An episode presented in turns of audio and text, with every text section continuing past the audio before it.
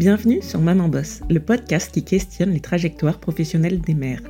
Je m'appelle Marie et j'ai créé cet espace de parole pour montrer la réalité de nos parcours et permettre à chacune de conjuguer à sa façon travail et maternité. Toutes les deux semaines, je vous propose d'écouter des portraits authentiques de femmes ordinaires, peu visibles et pourtant si nombreuses. Une fresque féminine à l'image de nos vies, parfois dures, parfois tendres, souvent riches et toujours intenses.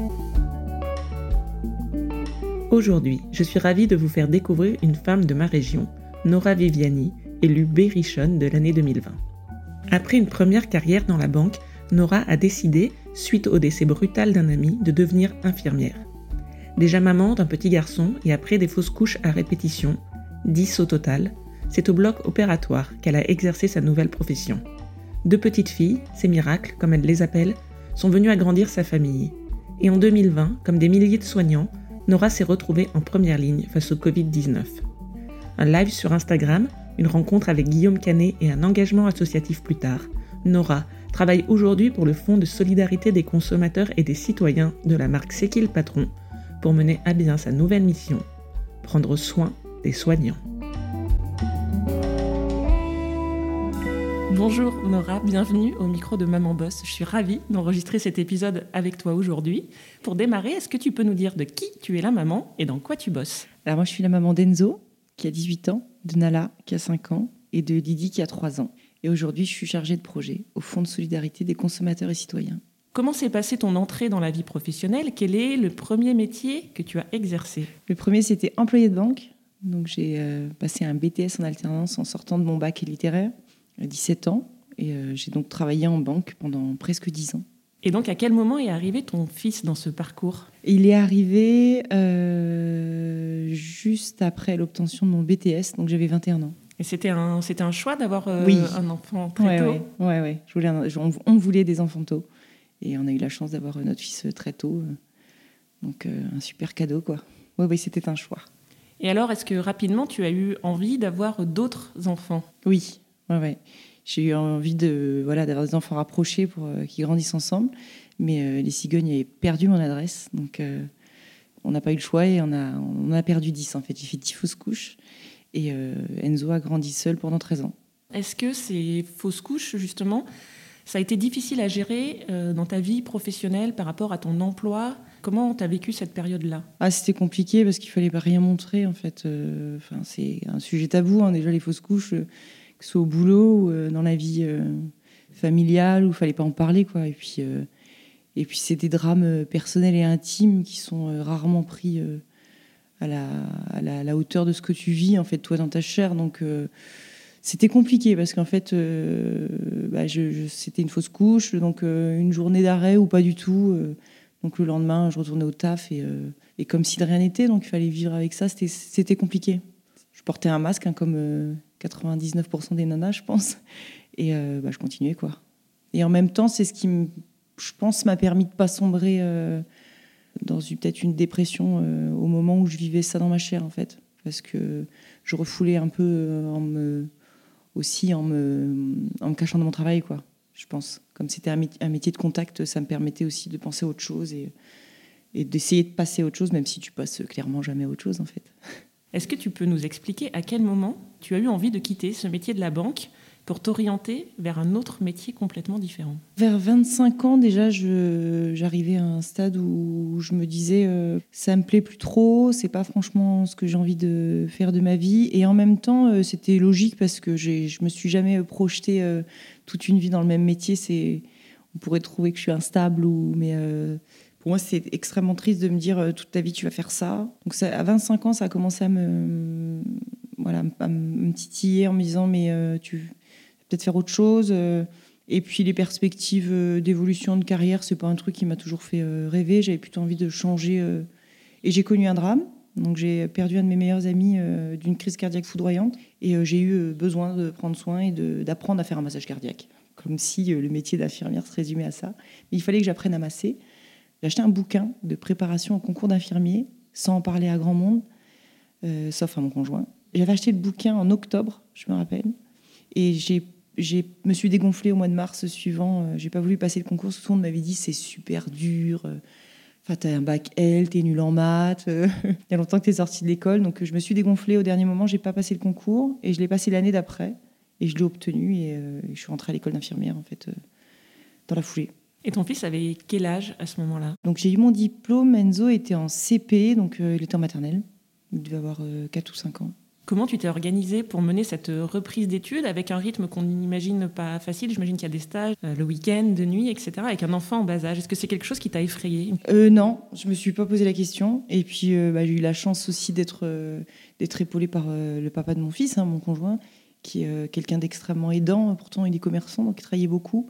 Et euh, bah, c'est un, projet familial. hein. Donc euh, Enzo était aussi, euh, comment dire, il savait, il savait que j'allais être un peu plus absente quand j'étais en stage, que j'allais faire des devoirs en même temps que lui. Donc je me calais à ses devoirs. Je faisais mes devoirs en même temps que lui quand il sortait de l'école. Et, bah, mon conjoint m'a beaucoup, beaucoup, beaucoup aidé. hein. Là-dessus, on a été, on solide parce qu'on était, c'était un travail d'équipe. Tu peux pas le faire toute seule, même si tu te mets une pression de dingue parce que tu te dis que voilà, c'est toi la nana. Chez moi, été un peu élevée comme ça et euh, au début, je me suis mis un peu de frein. Et puis ça s'est fait natu- naturellement en fait. Vraiment, ça s'est fait super naturellement. Et puis moi, je me suis honnêtement pas trop posé la question parce que parce que pourquoi en fait? Pourquoi moi je devrais plus me poser la question que si c'était lui? Donc euh, au niveau financier, ça a été un peu un peu beaucoup ric-rac parce que j'ai travaillé euh, tout l'été qui a hum, suivi l'obtention du du concours. Et là j'aurais dû me mettre au chômage en fait pour euh, activer mes droits euh, au chômage. Et je l'ai pas fait parce que je pensais qu'il fallait que je travaille. Donc j'ai travaillé. Et c'est vrai que par contre j'ai pas euh, pas été aidée quoi. J'ai eu droit à rien. Donc bah, je travaillais les week-ends et puis la nuit comme aide-soignante parce qu'au bout d'un an en fait es automatiquement aide-soignante et au début je prenais des petits contrats d'intérim en banque. Et puis bah clairement on a revendu la grosse voiture qu'on avait pour acheter de petits tacos. Mais bon, on est heureux hein. C'était un vraiment un projet de famille. Et ça dure euh, combien les études d'infirmière? Tu peux nous Alors, raconter un petit peu comment ça se euh, passe? Trois ans et demi. Donc euh, trois ans et demi, euh, des cours à l'IFSI de Bourges, là juste derrière d'ailleurs où on est. Et puis euh, à l'époque, tu avais six stages par an, cinq à six stages et des stages de cinq semaines. Voilà, donc à moitié théorique et puis, puis beaucoup, beaucoup de pratique. Mais ça, c'était l'ancienne réforme, parce que moi, je, je- je suis bah, la dernière promotion de l'ancienne réforme. Euh, maintenant, c'est un peu différent. Il y a moins de stages, mais des stages un peu plus longs. Ça, c'est ça, c'est un sacré challenge. C'est qu'en fait, tu passes du, d'un statut euh, employé, salarié, euh, installé à, étudiante. Donc, tu n'as plus 18 ans. Donc, c'est vrai qu'il faut faire profil bas, il faut accepter un peu des réflexions. Puis, tu as, deux. Au même titre que dans ta vie euh, privée, en fait, tu as deux attitudes. Tu as ceux qui euh, sont vachement dans le jugement, en disant mais pourquoi quoi Enfin, comment, comment elle fait euh, euh, c'est le côté un peu négatif, tu vois, mais l'argent et ceci et cela, bah, il n'y arrivera pas. Il y en a beaucoup hein, dans mon, entourage qui avaient dit que je tiendrais pas un an. Beaucoup. Et puis à côté, tu as ceux qui, par contre, sont plus admiratifs et plus aidants, disant bah, c'est cool, euh, t'en as marre, tu changes, c'est top, donc cela t'aide un peu, te facilite. Et en stage, tu le ressens aussi pas mal. Tu le ressens, tu ressens qu'il y en a qui. Bah, bah, pourquoi tu as quitté la banque? Tu, devais être super bien payé. Tu avais des, tu vois, des, primes d'intéressement, des choses comme. Oui, mais il n'y a pas que l'argent, en fait. euh. Et c'est vrai que ça, c'est euh, difficile, en fait. Il faut que tu l'expliques à chaque fois. euh. Et puis sans trop euh, blesser aussi les personnes, parce que bon, l'argent, faut pas se leurrer non plus, tu en as besoin. Faut, faut pouvoir payer tes factures. Donc ce côté un peu euh, compliqué, tu te, tu te remets, euh, t'es stagiaire, quoi. Donc euh, tu fais, puis tu te tais. Et en même temps, c'était moi, ça me motivait, en fait. Ça me, je me dis, bah, je vais leur montrer que, bah non, que c'est possible. Puis c'est possible pour tout le monde, quoi. Enfin, moi, je suis pas, je suis pas un, super, héros ou tu vois, parce que j'avais un bac L, tout le monde m'avait dit, mais non, avec un bac L, tu n'auras jamais ton, concours. Avec un gamin, tu n'auras jamais de concours. Avec un mec commerçant, tu n'auras jamais ton diplôme. Et en fait, non, enfin, tu, tu y arrives, quoi. Après, tu galères un peu. Parce que c'est pareil, t'es- moi, les fiches, euh, je savais plus faire de fiches. Enfin, j'ai- puis clairement, j'ai jamais su faire de fiches, je crois, en plus. Et euh, donc, euh, bah, je m'entourais de, de petites jeunes qui, elles, sortaient du bac, qui, qui m'aidaient à, à- apprendre. Parce que apprendre, faut, faut apprendre à apprendre. Et dans le métier d'infirmière, c'est hyper important d'apprendre à apprendre, parce qu'après, il faut que tu transmettes, il faut que tu sois capable de transmettre. C'est ce qui me plaisait beaucoup dans ce métier. Et puis, ça me convenait parce que j'avais besoin de prendre soin. Et en même temps, euh, c'est un métier qui est hyper euh, vaste.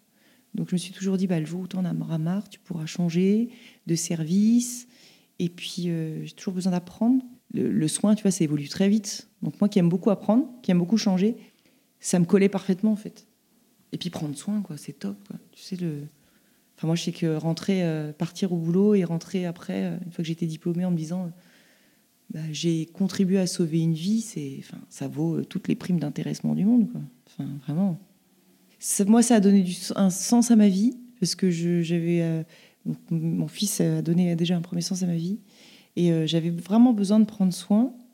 Et en même temps, euh, voilà, on te dit que tu ne deviens pas soignant par hasard. Donc, je me suis soignée, en fait, en même temps. En prenant soin des gens, je me suis soignée, je pense. Et alors, euh, après l'obtention de ton diplôme, est-ce que tu avais une idée précise de là où tu voulais exercer De quelle façon En libéral, en milieu hospitalier? Comment ça s'est passé la suite pour toi? Non, en fait, j'avais pas. Euh, alors, étrangement, si au départ, j'avais dit je veux apprendre pour transmettre. Mais comment Je ne savais pas, en étant cadre pédagogique en IFSI, en, je ne savais pas trop. Et en fait, ce qui est chouette dans la formation, c'est que tu fais plein de stages. Donc ça te permet de te dire, ben voilà, ça je veux pas. Donc déjà, ça m'avait permis de me dire, ça je peux pas, ça je peux pas, ça je peux pas. Et ça n'a jamais été dans le sens, je peux pas parce que j'aime pas, mais ça a toujours été, euh, je peux pas parce que j'en ai pas la force. Tu vois, moi clairement, les enfants malades, c'est pas possible. Bon, j'ai dû euh, bien sûr affronter euh, des urgences sur des enfants, mais pour moi, un enfant c'est pas malade, et je n'aurais pas mis de la distance nécessaire à, moi rester euh, professionnelle, donc euh, je pouvais pas. Et en fait, c'était en deuxième année, euh, je suis allée en stage en chirurgie à Châteauroux, et le chirurgien m'a dit Je t'emmène quelque part, suis-moi. J'ai un peu flippé, hein, il m'a emmené dans des, sous-sols de l'hôpital de Châteauroux. Je me suis dit Merde, il m'emmène où? Et en fait, le bloc était au sous-sol. Il a ouvert la porte et je me suis retrouvée à à voir une, intervention chirurgicale qui pratiquait. C'était une appendicectomie en McBurney, donc en chirurgie ouverte. Et là, ça a été une évidence. J'ai dit, c'est ça que je veux faire. Et du coup, bloc opératoire. Quoi. Et c'est ce qui m'a motivé à travailler encore plus sur la troisième année. Donc j'ai demandé mon stage pré-pro en bloc, justement. J'ai commencé euh, ici à la clinique Guillaume de Vary. Le stage s'est super bien passé. Et euh, du coup, on m'a proposé de, signer un contrat euh, en sortant de l'école. Je l'ai signé tout de suite. Donc j'ai été diplômée le, vendredi 17 novembre et le lundi, je commençais au bloc de la clinique. Et ouais, c'était évident, quoi. Évident. Et alors, euh, durant cette période, est-ce que tu avais toujours ce projet d'avoir d'autres enfants qui continuaient ou est-ce que tu l'as mis en pause pendant ta reprise d'études? Pendant ma reprise d'études, j'ai laissé tomber. Et puis, et puis on m'avait dit, plusieurs médecins nous avaient dit, mais vous n'aurez plus jamais d'enfants, il faut faire le deuil parce que ça ne fonctionne pas. Après, on nous a proposé de rentrer dans un protocole médicalisé, mais ça, je ne voulais pas, en fait, parce que déjà que notre fils euh, vivait, euh, vivait ça, je voulais pas, en fait, lui laisser euh, penser à un moment donné que la grossesse, c'était une pathologie. C'est fou, mais c'est quelque chose qui me... Je veux, je veux pas qu'il se traîne ça comme, comme valise après, et puis le jour où lui-même voudra devenir papa, j'ai peur qu'il qu traîne, en fait, mes névroses... Donc j'avais dit, bah non, en fait, si ça se fait naturellement, ça se fait, et puis si ça se fait pas, bah, ça se fera pas. Et euh, j'ai refait euh, deux fausses couches euh, au bloc après quand on a travaillé, quand j'ai travaillé, parce que j'avais pas de, je prenais pas de pilule par contre, comme on m'avait dit que je la prenais pas, et j'ai fait, j'ai refait une fausse couche au bloc parce que j'ai eu aussi un accident d'irradiation, c'est-à-dire que quand tu travailles au bloc, tu fais des radios, tu te chopes pas mal de rayons, il y a eu un problème de pratique qui peut arriver, et du coup j'avais fait une fausse couche et je suis retombée enceinte en 2015. J'en ai euh, donc j'ai changé de gynécologue. Euh, c'était le gynécologue avec qui, je travaillais euh, à l'hôpital de Bourges parce qu'entre temps j'ai quitté le privé pour rentrer dans le public. Et je lui ai dit écoute, je suis enceinte. Et il m'a dit par contre, vu ton passif, je t'arrête. Je suis ah non. Il m'a dit si tout de suite. Grossesse pathologique, on arrête tout. Tu vas t'allonger à la maison, tu vas te poser et ça ira. Alors c'était le premier médecin qui me disait ça ira, tu verras, ça va aller. Et ça a été compliqué mais ça a été. Et au bout de huit mois, euh, Nala est arrivée, donc en, césarienne. Mais euh, elle est arrivée en, en, super santé, quoi. T'es arrêtée euh, de façon assez prolongée, assez longue, après avoir vécu, ouais, après avoir vécu une reprise d'études et quelques années de travail au bloc opératoire. Donc j'imagine que c'est un changement de rythme et de vie complet. Oui, Oula, oui, c'était, c'était, c'était tendu. Parce que je, voilà, je suis de nature hyperactive. ouais, c'était, c'était, c'était compliqué. C'était compliqué et en même temps, euh, bah, c'était nécessaire. Ouais, j'étais, j'étais pas mal sur les nerfs quand même. et puis c'est douloureux en plus, parce que quand tu es allongé, tu as des, as des douleurs que, insoupçonnées. Quoi. Et pourtant, en tant qu'infirmière, je sais que les personnes allongées longtemps ont besoin de, de soins particuliers. Mais quand tu le vis toi-même, c'est compliqué. Et puis quand tu travailles pas, bah, tu as plus de temps de penser et donc d'angoisser. donc du coup, c'était euh, ouais, c'était compliqué. Et puis euh, tant que je l'avais, enfin, je j'y croyais pas. Elle se développait, tout allait bien, mais euh, tant que tant qu'elle n'était pas dans mes bras, j'y croyais pas en fait. C'était assez assez dingue. Ouais, il a fallu que je l'ai dans les bras. Et même quand quand elle est née, quand elle est quand elle est arrivée en césarienne, donc je l'ai pas vue parce qu'il a fallu l'emmener tout de suite de l'autre côté. Par contre, Romain était là, euh, donc mon conjoint et mon fils. J'ai eu la chance, euh, comme j'étais entourée par mon équipe hein, du bloc opératoire, euh, c'était un accouchement familial. Hein. Ils se, sont tout de suite occupés d'elle. Et tu vois ma tronche, je suis brune aux yeux noirs, mon mari pareil. Et elle est venue me voir en me disant Mais tu vas la voir, elle est magnifique, elle est blonde aux yeux bleus. Ah, la blague. Je dis Ok. Donc tous mes collègues me disent Non, non, mais Nora, elle est blonde aux yeux bleus. Je dis Non, mais sous de moi. Et en fait, si, elle était blonde aux yeux bleus, quoi. Donc jusqu'au bout, le petit bijou inattendu. C'était bizarre en fait. Très heureuse qu'elle soit là. Je l'ai tout de suite allaitée, ça s'est très bien passé. Et j'ai réalisé qu'elle était là et j'ai tout sorti euh, quand on est sorti de la mat. Et euh, je me suis installée dans la voiture et j'ai voulu appeler mon fils pour lui dire on t'emmène ta sœur. Et j'ai pas pu. J'ai pleuré, mais pleuré, mais pleuré, pleuré. Et Romain m'a dit euh, je t'ai jamais vu autant pleurer de. Il m'a dit en fait t'as sorti dix ans de galère quoi. Et j'ai dit ouais c'est ça en fait c'est mais c'était fou parce que j'ai pu pleurer. Euh, et c'est bien parce que je l'ai lâché avant d'arriver à la maison. Donc, arrivé à la maison, euh, j'ai euh, j'ai vu mon fils prendre sa sœur dans les bras. Enfin, c'était surréaliste. Jusqu'à présent, c'était surréaliste. Et tu vois, encore aujourd'hui, quand je regarde mes filles, parce qu'après, il y a eu Didi, le truc de dingue, ben je, encore maintenant, c'est des cadeaux, quoi. Et encore hier soir, je disais à Romain, je te rends compte, elles sont là. Et il m'a dit, mais quand même, euh, tu... je dis, mais toute ma vie, en fait, euh, je le dirais, que je... elles sont là, quoi. C'est un, un, cadeau inespéré. Euh. Comment ça s'est passé ton retour après ton congé maternité? Est-ce que justement tu as eu envie de prendre du temps, de passer du temps avec cette petite fille Ah oui. Alors je ne pouvais pas clairement reprendre tout de suite. C'était impossible. Il fallait qu'elle. Je ne pouvais pas parce que donc après ça a été extrêmement fusionnel, hein, forcément. Euh, je ne la confie à personne, euh, par son papa. Je, donc euh, c'est très fusionnel avec Nala. Et donc j'avais dit non, je prends un an. C'est sûr, je prends un an, minimum un an. Je me voyais pas la mettre en nourrice, je me voyais pas la mettre en crèche. Enfin, c'était rien que d'y penser, ça m'angoissait, ça me faisait mal. je voulais vraiment profiter avec elle à fond. J'avais dit quand je reprendrai, je reprendrai à 50%. Et donc du coup, quand j'ai voulu reprendre, Nala avait 20 mois. Donc j'ai appelé ma chef en lui disant écoute, je veux reprendre à 50%. Ça a été compliqué, mais j'ai euh, remis un pied au bloc. Par contre, il a fallu lui annoncer que j'étais à nouveau enceinte. Et ça, euh, bah, elle n'a pas trop apprécié. quoi. Je lui ai dit qu'évidemment, euh, c'était, c'était inespéré et que bah, de toute façon, mes enfants ont passé avant tout. Hein. Donc j'ai été à nouveau arrêtée parce que mon gynéco m'a dit Hep, hep, hep, c'est pas parce que ça s'est bien passé avec Nala que n'oublie pas que tu es en grossesse pathologique. N'oublie pas que même si on est allé au bout, tu as quand même failli la perdre plusieurs fois sur huit mois. Donc à nouveau, arrêter. Mais là, arrêter autrement, parce qu'arrêter avec ma, grande, entre guillemets, euh, ma grande tu vois, de 20 mois, donc euh, que j'allaitais encore. Donc j'ai allaité, euh, j'ai continué à allaiter euh, Nala jusqu'à ce que je sois enceinte de 5 mois de Lydie. Et j'ai renchaîné quand Lydie est arrivée. Après cette deuxième petite fille qui arrive en bonne santé, le retour au travail, cette fois-ci, ça s'est organisé comment? Chaotique. Là, cette fois-ci, ça a été chaotique. Parce qu'en fait, ma responsable a voulu mettre des bâtons dans les roues en me disant bah, Tu reviendras pas. Pardon, non, parce que tu n'as plus ta place au bloc opératoire. Tu n'as plus les compétences. Donc en gros, j'avais fait deux gamines, j'étais j'étais nulle quoi, j'étais devenue nulle. Alors là, sur le coup, franchement, j'ai été hyper perturbée et je me suis dit mais ma cocotte, venant de la part d'une nana en plus, tu vas encore plus me motiver à revenir. Parce qu'en fait, je vais revenir parce que c'est ma place, parce que c'est mon droit et je vais me battre mais je vais revenir. Donc j'ai euh, fait les choses à l'envers, j'aurais fait croire que je partais.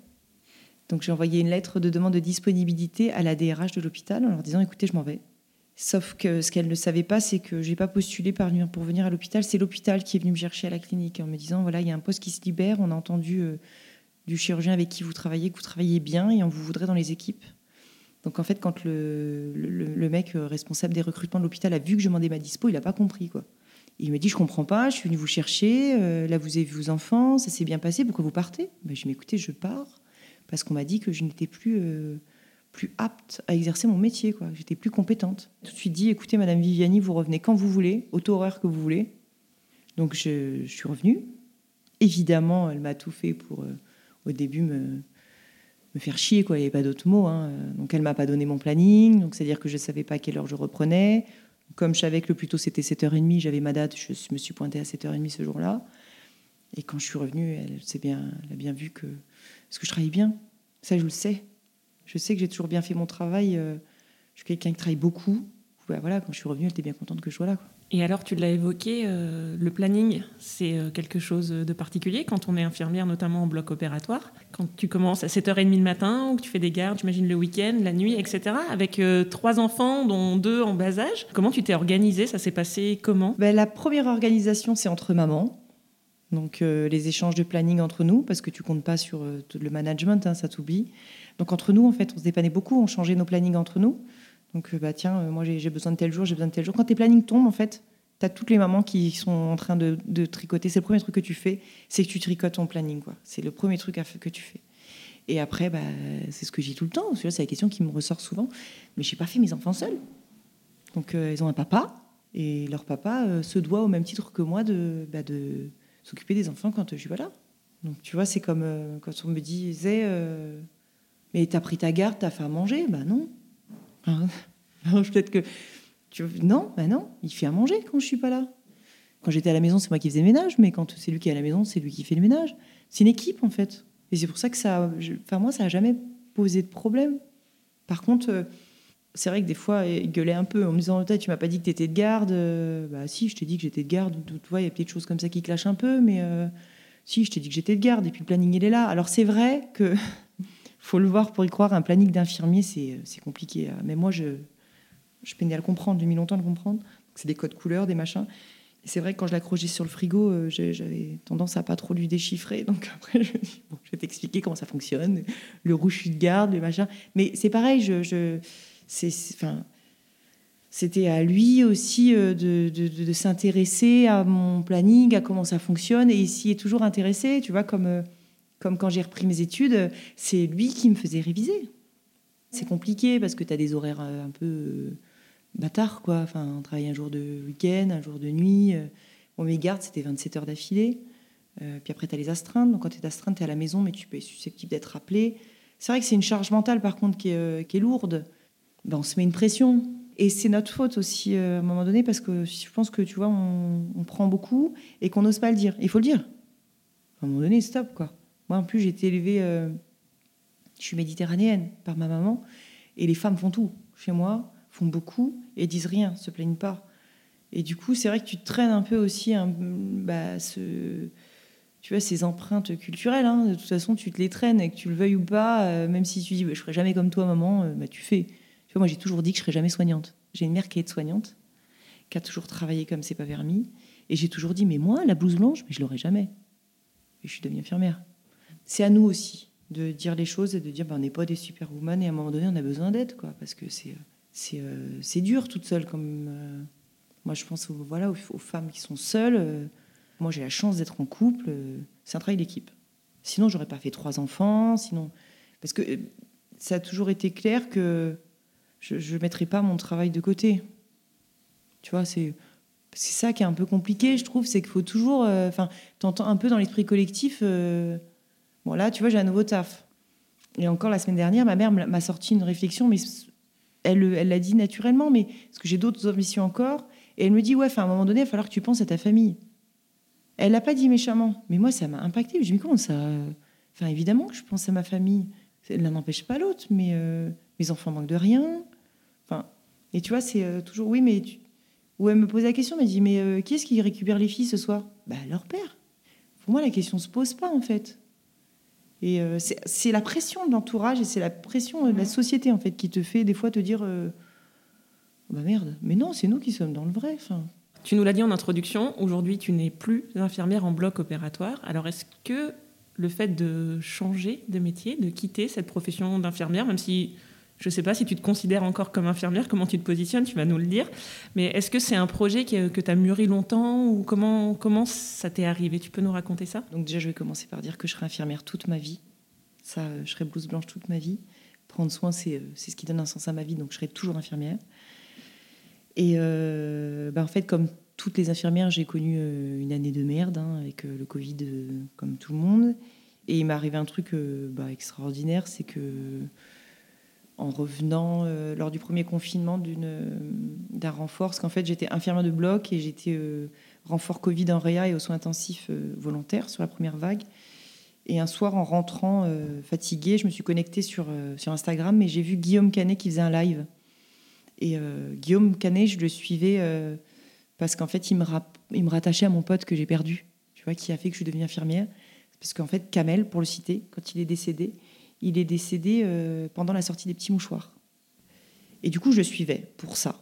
Et je vois que, bah, un peu comme tous, euh, vive les soignants, c'est des super-héros, euh, participer aux, aux collectes, euh, voilà, aux cagnottes solidaires, machin. Et ça m'a piqué, et j'ai eu besoin de le piquer, donc je lui ai mis un commentaire en fait en lui mettant c'est cool, c'est sympa de surfer, donc je cite, hein, sur la vague des soignants, mais est-ce que sorti de là, vous serez présent pour nous soutenir dans la rue? Et en fait, il m'a appelé, quoi, direct. Donc euh, j'ai dit, ah, j'étais sur mon canapé, j'ai fait un bond, j'ai dit merde, Guillaume Canet qui est en train de m'appeler dans mon salon, tu vois. Donc euh, je suis sortie, j'ai eu le temps de le placer à Romain, je dis à Guillaume Canet qui m'appelle, il m'a regardé du genre l'hôtel en train de me faire péter un AVC, je crois. Donc je suis sortie, et quand il a vu que ça, que ça durait, ben, il s'est rendu compte qu'il se passait un truc, donc il est sorti. On a eu le temps voilà, de, de se présenter, je lui ai expliqué pourquoi je le suivais, je lui ai expliqué ce que je faisais, ça l'a touché. Et euh, quand je lui ai parlé de mon quotidien, de notre quotidien euh, à l'hôpital, ça lui a donné envie de, creuser. Donc il m'a tout de suite proposé de faire un live au bloc opératoire pour rencontrer mon équipe. Et deux jours après, on faisait un live dans le bloc opératoire avec Guillaume et Marion Cotillard pour euh, voilà, un peu dire ce qui se passait et puis aussi pour offrir un moment sympa assez hors du temps à tout le monde. Et ça lui a donné envie après de faire des lives partout dans les hôpitaux pour libérer la parole. Donc il y a plein de plein de- d'hôpitaux, ont- de collègues un peu partout, dans plein de services qui, ont, qui lui donnaient du coup la température de ce qui se passait dans les services euh, Covid euh, un peu partout, dans des maisons de retraite. euh, Il y a eu des... Donc c'était chouette. Et il m'a promis d'être là. Et il a tenu sa promesse, parce qu'il a été là. Quand la manifestation nationale a été lancée, je lui ai envoyé un texto, il dit voilà, Guillaume, c'était le jour, il m'a dit je serai là. Et il était là. Et il n'a pas été là juste pour les caméras, parce qu'il n'y avait pas de caméra, il était là extrêmement discrètement. Il a été rejoint aussi par Marion, et par la meilleure amie de Marion. Et ils sont restés tout le long de la manif. Un truc de fou pour la manif aussi, euh, c'est que bah, enfin, moi, je me suis dit, avec ce qu'on a vécu, on peut, enfin, à un moment donné, euh, on a vécu des trucs assez fous, et, euh, je ne vais pas m'arrêter là, je ne veux, pas y aller toute seule. Quoi. Je veux y aller avec mon équipe. Donc, bah, c'est poser la question de l'argent aussi, hein, parce que bah, un billet de train pour Paris, plus une journée de grève. Donc, déjà, si tu n'es pas réquisitionné, une journée de grève, donc tu vois, ça faisait des sous aussi en moins pour tout le monde. Donc, euh, j'avais euh, vu que UCAR, au niveau national, faisait une pub on prête des voitures aux soignants. Je savais qu'ici, personne n'en avait demandé. Donc, j'ai appelé UCAR Bourges en disant voilà ce qui se passe. Il y a une manif. Vous avez dit que vous prêtiez des choses. euh, moi, j'ai besoin de deux minibus. Il m'a dit, mais je ne peux pas. Je dis, OK. J'ai appelé UCAR France, à 50 ans en Yvelines, je crois. Et la nana m'a dit, écoutez, je reviens vers vous. J'ai dit, écoutez, voilà, on va faire, on va faire une manif. Moi, je veux pas y aller toute seule. Sans mon équipe, ça n'a pas de sens. Et ils nous ont prêté deux minibus. Donc, euh, évidemment, les deux minibus n'ont pas été remplis parce que la moitié de l'équipe a été réquisitionnée. Donc, euh, on est quand même monté à un bus. Et Guillaume a été rejoint ce jour-là par euh, Nicolas Chaban, qui est le créateur de la marque C'est qui le patron et qui est mon employeur aujourd'hui.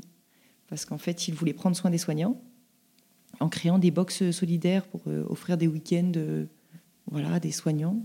Donc, ils se sont approchés moi en disant on a envie de faire ça. Est-ce que tu peux nous filer un coup de main? J'ai dit bah ouais, carrément. Donc, euh, j'ai travaillé bénévolement tout l'été avec eux. Mais j'aurais tout de suite dit que, bah, en fait, euh, ce que je trouvais. euh, je les ai remerciés en disant que c'était super gentil, mais qu'au même titre que pendant le premier confinement, offrir des choses ponctuelles comme ça, pour moi, ça n'avait pas de sens. Parce qu'on a eu beaucoup, beaucoup, beaucoup, beaucoup de dons et après, tout a disparu. Tu vois Et j'aurais dit que s'ils voulaient aider, ce serait mieux d'aider vraiment et dans la durée, quelque chose qui, qui ait du sens. quoi. Et moi, j'avais un rêve secret, c'était de créer des grandes salles de détente, accessibles 24 heures sur 24, comme dans toutes les boîtes, en fait, euh, grosses boîtes Apple, IBM, tu vois, ces trucs. euh. je me suis dit, mais pourquoi ça n'existe pas dans les hôpitaux, quoi? Un endroit où tu te poses et, et surtout où tout le monde puisse se poser. Arrêter de cloisonner les services, euh, parce que clairement, travailler au bloc, les gens d'ortho, tu les connais pas, quoi. Décloisonner les services. Donc, j'aurais confié ça, et euh, ils sont revenus vers moi au mois de septembre, que donc je travaillais bénévolement avec eux, en me disant, écoute, euh, on a parlé de cette idée de salle de détente accessible 24 heures sur 24 à plein de gens là sur Paris, parce qu'ils sont à Paris, hein. des infirmiers, des aides-soignants, des médecins, et tout monde nous a dit que c'était une idée canon. Donc on va valider ton truc, on va te le payer, on va te le financer, mais par contre il faut que tu quittes ton bloc et tu vas devenir chargé de projet chez nous. Ah, bon, bah allons-y. Je me suis pas posé la question. Alors tout le monde me dit mais t'es malade, tu, enfin ton contrat, bah je sais pas. Tu vas être payé combien? J'en sais rien. C'est des choses que tu n'avais pas du tout euh, non, avec eux? Non. Alors avec eux, c'est vraiment un contrat moral et on se ressemble beaucoup. C'est que toute l'équipe de C'est qui le patron est vraiment comme ça. C'est euh, c'est des gens qui ont, bah, qui ont- avec qui je partage les mêmes valeurs en fait et euh, ils ont besoin de donner un sens à leur travail. Pour moi, euh, si tu veux, ça a été un engagement moral. Donc tout le monde me dit mais t'es malade, enfin t'es fonctionnaire, tu tu te rends pas compte. Et en fait, à aucun moment, euh, je, enfin, je leur ai dit mais non, vous allez voir, ça va bien se passer. Je le sens, ça se passera bien. Et ça s'est très bien passé. Donc j'ai quitté le bloc le 14 décembre, enfin le, juste avant le 12, et j'ai embauché euh, le 14 décembre pour euh, le fonds de solidarité, donc est créé par C'est qui le patron. Alors, c'est quoi ton quotidien aujourd'hui? Qu'est-ce que tu qu'est-ce que tu fais concrètement? Comment tu mènes ton projet? Tu peux nous raconter ça? Ouais, bah aujourd'hui, je, là en ce moment, je travaille la création d'une grande salle accessible, voilà, par tous les soignants dans un hôpital euh, à Bourges, un hôpital psychiatrique. Je vais le citer, c'est l'hôpital Georges Sand, parce qu'avec l'hôpital de Bourges, on n'est pas allé jusqu'au bout de projet, mais euh, euh, c'est pas grave, hein, c'est comme ça. Et euh, mon quotidien, c'est beaucoup de, bah, c'est du télétravail parce que j'ai la chance d'avoir signé un contrat et de pouvoir rester dans ma campagne, dans mon Véry, donc c'est chouette. Je monte à Paris normalement une fois par semaine, mais là, je me dois de donner l'exemple, donc je n'y vais pas. Et euh, bah, mon quotidien, c'est le roi Merlin, c'est euh, dessiner des plans. Euh, donc ça, tout ça, j'ai bien avancé. C'est même finalisé, le, dossier est bouclé. Donc on- bah, en fait, mon quotidien, c'est de créer des salles. Donc c'est un peu un métier de voilà chargé de projet, c'est un métier d'archi d'intérieur parce que du coup j'ai dû bon déjà apprendre à me servir d'un ordinateur. Je savais pas envoyer un mail classique il y a six mois, donc je rame un peu, mais j'avance. Prendre en main euh, un logiciel euh, professionnel de chez Leroy pour justement euh, bah, créer les espaces parce que tout ça c'est moi qui le fais, donc je fais un taf aussi d'archi d'intérieur. Et puis pas mal de relations aussi. parce qu'il faut aller chercher des, pas mal de donateurs, tu vois, donc ça j'ai pas mal bossé là-dessus. Et puis au niveau local, on travaille un réseau local aussi solidaire. C'est euh, c'est mon quotidien, c'est créer des salles et, et de toute façon, et c'est œuvrer pour le bien-être des soignants. Et alors, est-ce que c'est facile de passer du bloc opératoire à télétravailleuse devant son ordinateur? C'est quand même un changement de vie, un changement de rythme et même des compétences euh, complètement différentes. Est-ce que c'est quelque chose, un, qui t'a effrayé, deux, qui a été difficile? Comment tu l'as appréhendé? Ça m'a pas effrayé du tout. J'ai pas mesuré en fait parce que j'étais dans le dans le speed du truc, donc euh, j'ai pas. euh, j'étais vraiment dans l'action, donc euh, j'ai pas j'ai pas anticipé, j'ai pas. Je me suis sentie très seule les premières semaines parce que le bloc c'est un travail d'équipe, t'es jamais seul. Jamais seul, jamais seul. Et même si j'étais pas seule parce que l'équipe et même s'ils sont à distance, ils sont là, je me suis sentie seule euh, physiquement parce qu'en plus c'est un métier tactile, le métier d'infirmière. Donc euh, il y a eu euh, un moment de flottement et puis la liberté aussi. euh, parce que bah, moi, je- j'avais l'habitude de respecter des horaires, de, tu vois, de dire de telle heure à telle heure je suis au travail. Et là, le fait d'avoir cette liberté, parce que c'est une liberté incroyable, hein, mais ça, au dé- les premiers mois, je ne le mesurais pas. Et j'avais en fait l'impression de ne pas travailler. Je me disais, mais, mais je travaille pas, en fait, je travaille pas assez. Donc du coup, je travaillais trop.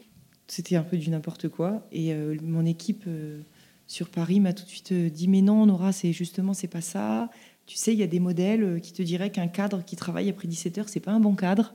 Donc il a fallu apprendre à travailler autrement.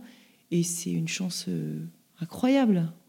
Même si le bloc me manque et mon équipe me manque, c'est c'est une chance incroyable. Je, quand quand j'ai des moments un peu de doute, je suis quelqu'un qui doute beaucoup, mais je pense que c'est aussi pour ça que je, que je suis ce que je suis aujourd'hui.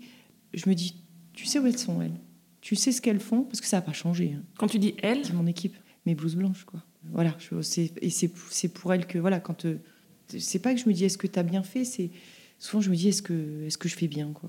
Est-ce que je fais assez? Est-ce que je fais bien? Est-ce que. c'est ça va jamais assez vite euh, pour moi, pour elles? Enfin, j'aurais jamais assez d'une vie, je pense, pour aller au bout de ce que j'ai vraiment envie de faire. Parce que du coup, après cette première salle, l'idée, c'est, j'imagine, euh, d'en créer d'autres dans d'autres établissements. Ouais, parce que euh, tu vois, depuis qu'on s'est eu au téléphone, euh, ça a évolué. C'est-à-dire que depuis vendredi dernier, mais Paris m'a dit, il faut que tu en fasses cinq. Ok, faut que j'en fasse cinq maintenant, là. Donc, je vais commencer à me rapprocher des directions. Donc là, il faut que j'en fasse une dans le nord, une dans le sud, une dans l'est et une dans l'ouest. Voilà, donc tu vois, ça va aller vite. Et donc j'imagine que c'est un poste euh, dans lequel tu es amené à te déplacer. Alors même si évidemment dans le contexte sanitaire euh, qu'on connaît, les déplacements sont malgré tout limités, est-ce que cette question des déplacements, notamment vis-à-vis de tes enfants, euh, c'est quelque chose qui, te pose problème? Pas du tout, parce que je sais que voilà, je vais, essayer de caler genre mes déplacements en début de semaine, parce que Romain il est coiffeur. Donc le lundi, les salons de coiffure sont fermés, et le mardi, il, est, il fait sa comptabilité, tout ça. Donc je vais essayer de m'arranger pour avoir mes rendez-vous en début de semaine. Si c'est pas en début de semaine, je m'arrangerai autrement. Tu vois, mais euh, non, je me pose pas la question. Puis en plus, quand je pars, je suis complètement sereine parce que mes enfants ont la chance d'avoir un papa qui, qui s'occupe d'eux. Voilà, Enfin, après, il faut aussi euh, accepter le fait que quand il fait, il fait pas comme toi. Déjà, quand tu pars comme ça, tu es plus sereine. Moi, je suis, infirmière de blog, donc tu vois, je, dois être, je suis hyper relou sur la maniaquerie, sur... Forcément, je suis comme ça. Lui, c'est mon antithèse. Donc, euh, il est plus bordélique, il est plus... Et en même temps, c'est la richesse de leur papa parce que leur papa, c'est pas leur maman bis. Mais quand je rentre, la maison est rangée, euh, tu vois, il va pas me laisser une tonne de linge, euh, les courses seront faites, euh, les enfants auront mangé, ils ont certainement pas manqué d'amour. Donc non, je me pose pas la question, pas du tout. Et alors, est-ce que dans ce virage professionnel, est-ce que ton entourage personnel, familial ou même professionnel, peut-être tes anciens collègues, est-ce que ce, ce, changement de vie professionnelle, c'est quelque chose qui a été complètement compris autour de toi? Au niveau de mes euh, collègues, mes frangines de galère, parce que c'est plus que mes collègues, hein, c'est une famille, elles n'étaient pas étonnées. Parce qu'elles elles me connaissent vraiment, les gens avec qui tu bosses et avec qui tu, vis comme ça, parce qu'on vit ensemble, hein, quand on est dans un bloc, et puis on, traverse des épreuves très compliquées, donc euh, ça tisse des vrais liens. Ça les a pas étonnés. Et du côté de ma, enfin, dans ma famille, euh, ma grand-mère a été inquiète. Et tu, comment tu vas faire? Enfin, Ma fille, je vais faire comme d'habitude, t'inquiète pas, ça va aller. Mon père, euh, c'est mon premier fan. Il était là le jour de la manif, donc il me suit euh, jusqu'au bout. Donc ça a été. Ma maman a eu très peur.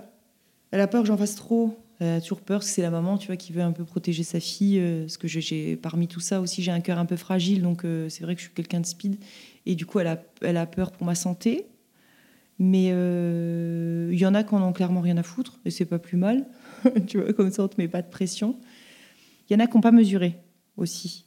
Tu vois, j'ai ma, cousine Germaine euh, qui entendra le podcast. Elle n'a pas mesuré le truc au départ. Et euh, hier, on a visité la nouvelle maison qu'on a achetée. En ouvrant mon coffre, elle est tombée sur, euh, sur les, échantillons du matériel que je vais mettre dans la salle. Et elle me dit, c'est quoi? Ah, mais Et en fait, elle, s'est rendue compte que je faisais quelque chose. Tu vois, et c'est là que je me suis dit, putain. Et j'ai vu de la fierté dans ses yeux, j'en avais besoin.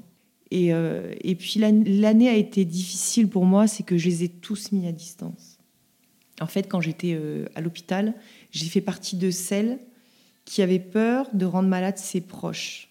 Et en fait, maintenant, je me rends compte, j'ai éjecté mes proches de ma vie. Je ne voulais que personne ne rentre à la maison. Et il y, euh, y a des restes. Après, il y a ceux qui me disent Ouais, c'est bien, mais par contre, tu prends quand soin de toi? Forcément, c'est la question qu'on a naturellement envie de te poser. Mais bon, en même temps, c'est ta manière de prendre soin de toi finalement. Enfin, as tout compris. Quand tu l'expliques, en tout cas, c'est ce qu'on ressent. Bah, toi, toi, as compris. Bah, quand on t'écoute, en tout cas, en parler, c'est assez évident. Alors peut-être que quand on te côtoie, ça l'est moins, ça je peux pas le dire. Mais alors moi, je suis pas quelqu'un qui, je, parle, je, rigole, je déconne, je fais tout le temps des délires. Je suis quelqu'un qui écrit beaucoup. J'ai plus de facilité à écrire les choses et j'ai besoin de les écrire de toute façon euh, parce que c'est une thérapie aussi. J'écris, j'écris, j'écris, je déchire, je jette. Un jour, j'écrirai, je continuerai, parce qu'il faut, faut qu'à un moment donné, je garde ce que j'écris. Je commence à en prendre conscience. Mais euh, c'est toujours plus facile, entre guillemets, de. Enfin, c'est difficile de parler à ses proches parce que tu es toujours un peu dans la. Enfin, moi, je suis toujours dans la retenue parce que j'ai toujours peur de faire mal. Moi, je voulais te demander, tes enfants, notamment ton fils, donc qui est, qui est grand, hein, il, a, il, a, 18 ans, lui, ce virage professionnel, ce changement de vie, tes enfants, ils l'ont perçu euh, comment Tu leur as expliqué? Qu'est-ce qui s'est passé? Enzo a été très heureux. J'aurais pu faire n'importe quoi. Ce qu'il voulait, c'était que je parte de l'hôpital. Et c'est là que je me suis rendu compte qu'il avait morflé, quoi. Lui, c'est quelque chose qu'il a très mal vécu. Il a eu très, très, très peur pour moi. Et puis, il a même été en colère. Euh, il m'a même reproché à un moment donné de, je cite, pas les choisir eux. Quand je lui ai dit, écoute, tu sais, je vais, saguer, je vais changer de métier, je vais partir, il m'a dit, c'est cool, t'es plus infirmière. Alors ça, ça me rend triste, c'est que il a été extrêmement fier que je vienne infirmière. Le jour où je suis arrivée euh, le chercher euh, au CP pour lui dire bah, que, que, que j'avais réussi et que j'étais infirmière, c'était extraordinaire pour lui. J'ai vu sa fierté. Je l'ai emmené à l'IFSI, il a participé à des exposés. Euh. Et en fait, ça, par contre, euh, j'ai des boules. Quoi. Je veux de me dire qu'aujourd'hui, il, il veut plus que je sois infirmière. Euh. Mais je vais le réconcilier avec la profession. Tu verras, c'est sûr. Et tes filles, parce que j'imagine que quand même dans ton quotidien, ça change pas mal de choses. Bah, elles sont trop contentes que je sois à la maison. Euh, Lulu est toute petite, donc elle se rend pas trop compte. Euh, Nala, par contre, euh, me dit J'aimerais bien aller voir ton travail à Paris. Alors, je lui promis. Je lui dis Oui, je t'emmènerai à Paris, je t'emmènerai voir. Parce qu'elle avait vu le blog, elle avait vu, je l'avais emmenée, tu sais, pour qu'elle voit où j'étais, euh, où elle était née, tout ça. Et elle a besoin de. Elle veut comprendre. Mais elle me dit Mais du coup, tu fais plus les piqûres aux gens tu... Mais du coup, tu opères plus les gens. Je dis Non, mon bébé, j'opère plus les gens. Mais bah, c'est génial. Après, c'est ce que je me dis c'est assez fou. C'est que, en fait, entre guillemets, pendant ce Covid, je pourrais te relater la vie d'une maman cest j'ai été maman au bloc, après été maman euh, renfort Covid, après maintenant je suis maman en télétravail. Donc, et, puis j'ai appris, ce qu'était qu'un confinement. Moi je connaissais pas le confinement. Et quand on galérait à première vague, euh, quand j'entendais les gens se plaindre d'être confinés, mais moi je rêvais d'être confinée. Et du coup, j'ai pareil, j'ai vécu le confinement. moi le confinement, dans ma tête, c'est le jour où j'ai pris ma voiture, premier confinement, je suis sortie et que j'ai clairement vu le monde à l'arrêt. Ça, c'était flippant. Ça, c'était, le confinement pour moi. En fait, je me, je mesure la chance que j'ai de, voilà, d'être à la maison, d'avoir euh, un métier qui, euh, est génial, euh, d'avoir des collègues en or, que je remercierai jamais autant d'avoir un jour croisé ma, route, parce qu'ils ont, enfin, c'est, c'est, un super bonheur de travailler avec eux. Hein. C'est une équipe super jeune, ils sont tous extrêmement bienveillants. Enfin, mais c'est tellement bienveillant et une boîte comme ça, je te promets, hein, que je, me dis, mais il y a une caméra cachée, quoi. C'est. Euh, c'est pas possible, quoi. Un truc aussi, aussi bienveillant, aussi solidaire, un, vrai travail d'équipe comme ça. Et tu te dis, ben non, en fait, c'est pas une blague. Donc je, me, je mesure la chance que j'ai. Euh. Et puis du coup, je peux concilier ma vie de maman aussi. Enfin, tu vois, c'est. Euh, j'ai trop de chance, quoi. J'ai trop de chance. J'ai galéré et là, j'ai une chance monstrueuse. Alors, qu'est-ce qu'on peut te souhaiter pour la suite? C'est quoi tes plans? T'es prête? Ben Là, j'ai candidaté à un truc de dingue. Ça s'appelle le Collège citoyen de France. Un collège qui a été lancé euh, par pas mal de, personnes euh, qui veulent euh, aider les gens de la société civile à faire aboutir leurs projets. J'ai passé la première épreuve qui s'est bien passée, la deuxième à l'oral qui s'est bien passée, et j'attends les résultats. Je pensais que c'était aujourd'hui, j'ai envoyé un petit texto tout à l'heure, mais non, ils sont encore en train d'évaluer les gens. Donc ce sera peut-être euh, la suite en plus pour m'aider à, apporter le projet euh, dans une dimension encore plus haute. ça par contre, je suis sûre que jusqu'à... Là, tu vois, c'est la première fois que je peux dire que je suis sûre que jusqu'à la fin de ma vie, aujourd'hui, je vais essayer de prendre soin des soignants. Donc comme si j'avais trouvé, en fait, euh, après tous ces, parcours, peut-être autrement. Mais ça par contre, je pas. C'est sur ces paroles de Nora qui a su transformer chaque épreuve de sa vie en énergie positive que s'achève cet épisode. Cette pandémie lui a permis d'être aujourd'hui exactement là où elle devait être et de vivre pleinement sa mission de prendre soin des soignants. Vous trouverez dans les notes de l'épisode toutes les coordonnées des projets et des associations dans lesquelles Nora est investie. Évidemment, depuis cet enregistrement, Nora a reçu la réponse et évidemment, elle fait partie de la première promotion du Collège citoyen de France. Parce que si elle doute beaucoup, moi je sais, pour l'avoir entendu me raconter son parcours droit dans les yeux, que rien ni personne n'empêchera Nora de mener à bien sa mission. Cet épisode a été très émouvant pour moi à enregistrer et à produire, car je me suis sentie à la fois toute petite et tellement vivante face à cette femme que j'espère vraiment que vous prendrez autant de plaisir à l'écouter. Ce témoignage puissant est le dernier de la première saison de Maman Boss qui s'achèvera définitivement avec un épisode bonus très spécial à la fin du mois. Je vous réserve des petites surprises pour cet été, alors pour ne rien rater, n'oubliez pas de vous abonner sur votre plateforme d'écoute préférée et de me rejoindre sur Instagram pour tout connaître de mon planning estival et du programme de la rentrée. Je vous dis à très vite pour le tout dernier épisode de la saison 1 et d'ici là, maman bosse